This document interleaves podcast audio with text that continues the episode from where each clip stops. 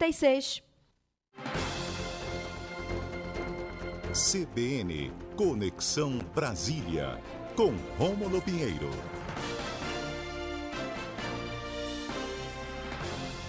Oi, Rômulo, tudo bem? Bom dia, bem-vindo. Muito bom dia, Tati. Muito bom dia, Salgado. Vamos em frente. Vamos em frente. O tema da tua coluna hoje, Rômulo, é Supremo Tribunal Federal derruba a lei estadual que proibia linguagem neutra nas escolas. Pois é, Tati Salgado. Vejam que eh, essa semana anterior, muito se discutiu a respeito dessa decisão do Supremo e até mesmo alguns comportamentos, algumas expressões que as pessoas usaram. Foi como se o Supremo tivesse dado aval ao uso da linguagem neutra nas escolas. E a gente sabe que é um tema muito complexo, é um tema que levanta muitos questionamentos e é, é importante esclarecer o que aconteceu na semana anterior para a gente até prever o que pode acontecer a partir dos próximos anos, porque você vê que no, alguns estados aqui no Brasil, Tati, eles têm leis específicas que proíbem o uso da linguagem neutra em repartições públicas, em escolas, em geral. Para nosso ouvinte que está pegando conversa agora, a linguagem neutra é uma linguagem que é utilizada para tentar incluir é, ou então é, proteger um certo grupo social que se entende é, talvez não representado, pessoas é, que não são consideradas não binárias, como se diz, e, e essa linguagem brasileira, portuguesa, aliás, a língua portuguesa, ela tem alguns certos aspectos que essas comunidades, essas, essas pessoas entendem como é, não representativas. Então, por exemplo, no nosso português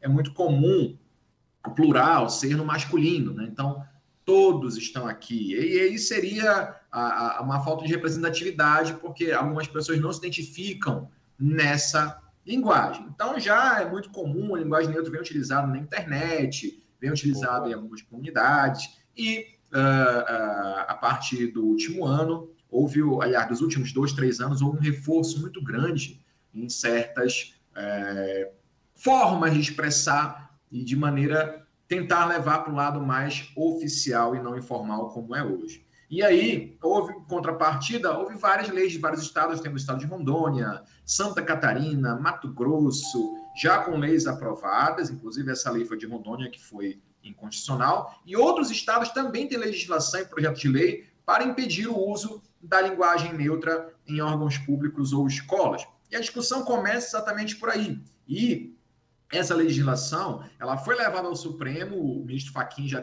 tinha, no ano passado, suspendido os efeitos da lei que proibia o uso dessa linguagem nas escolas, e o julgamento aconteceu a semana passada, confirmando a liminar do ministro, informando que uh, a lei era inconstitucional. E só para deixar mais claras as coisas aqui, Tati e Salgado, uh, o STF ele não abordou o teor da lei, ele não foi a fundo para dizer que a lei ela tinha uma validade, ela tinha um obstáculo ou não. Na verdade, o que se discutiu ali foi se o Estado de Rondônia poderia editar uma norma que era de competência uh, da União, por exemplo. Nós temos as competências concorrentes, ou seja, os estados também podem legislar sobre educação, mas a, a diretriz central é da União. E aí, esse foi o ponto levado a discussão lá no Supremo Tribunal Federal. Não se a lei era justa ou injusta, mas se o Estado de Rondônia feriu essa norma, feriu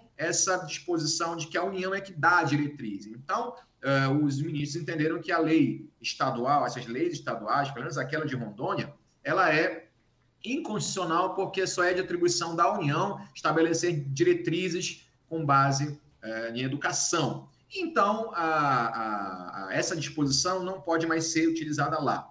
E outros estados também, isso não cai automaticamente, depende aí das, das interessadas manifestarem interesse em é, determinar que esses outros estados indiquem que essas normas também são inconstitucionais, mas já é um indicativo de que ali havia um vício de forma. Os ministros não entraram na tese, ou seja, não é, abordaram profundamente, mas o próprio relator, o ministro Fachin, informou que, no entender dele, com relação ao sentido da lei, era importante, tendo, em vista a questão da liberdade de expressão e outras questões comentadas ali na sua decisão, mas não foi esse o tema, e é um tema que cabe muita reflexão, porque a gente não pode ignorar que há uma parcela da população que não se sente representada pela linguagem. Por outro lado, nós temos outros aspectos, até mesmo legais, que impedem essa mudança nesse momento. O Rômulo, tem um detalhe aí que eu acho que chama muito atenção, é que parece que o que mais incomoda as pessoas é a palavra todes. Inclusive a gente vê muito em postagens por aí.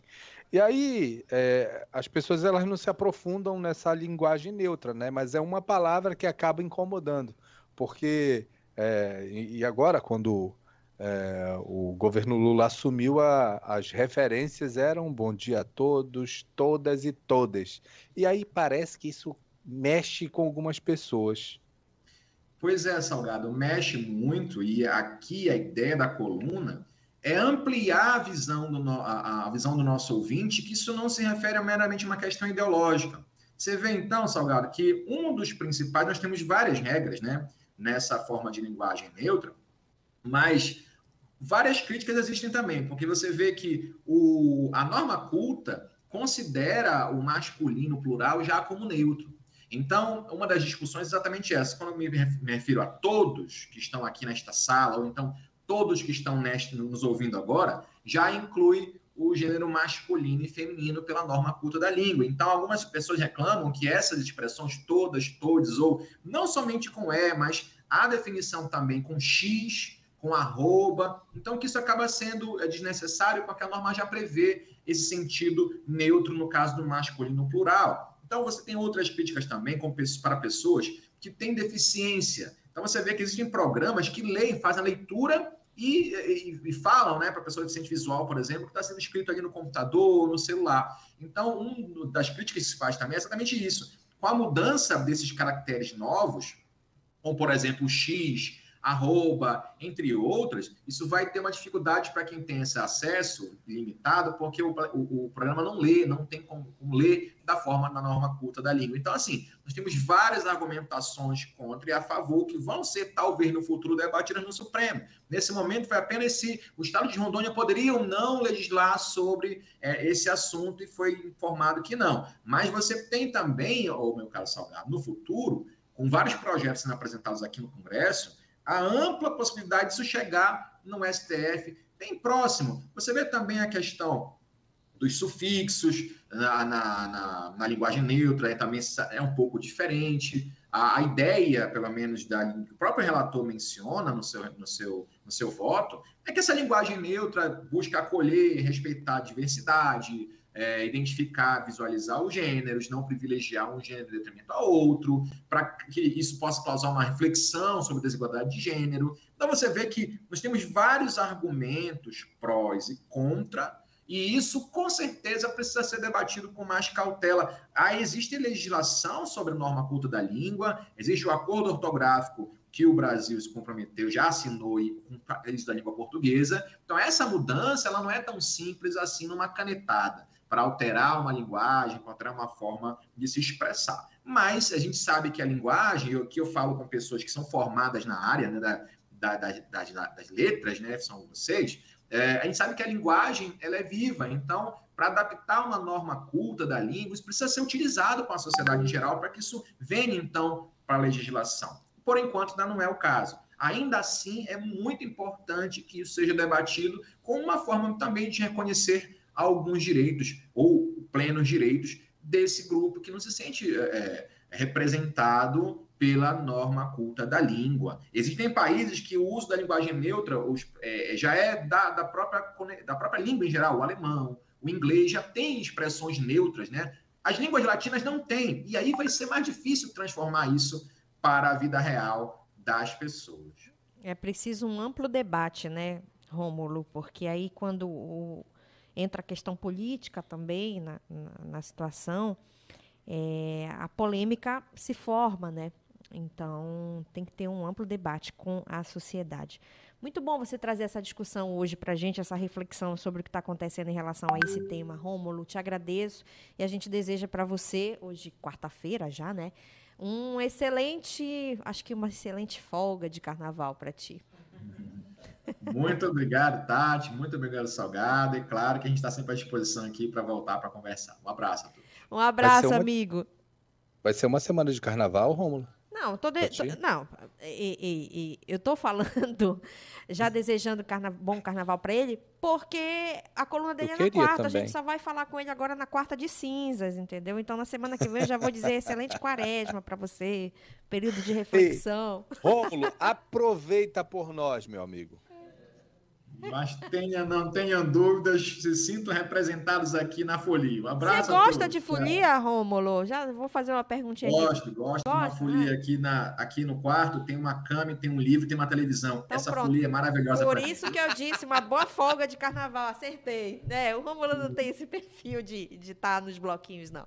Obrigada, Rômulo. Tchau, tchau, querido. Um abraço. Tchau, tchau. 11h47. Bom mesmo é quem vai ter folga, né?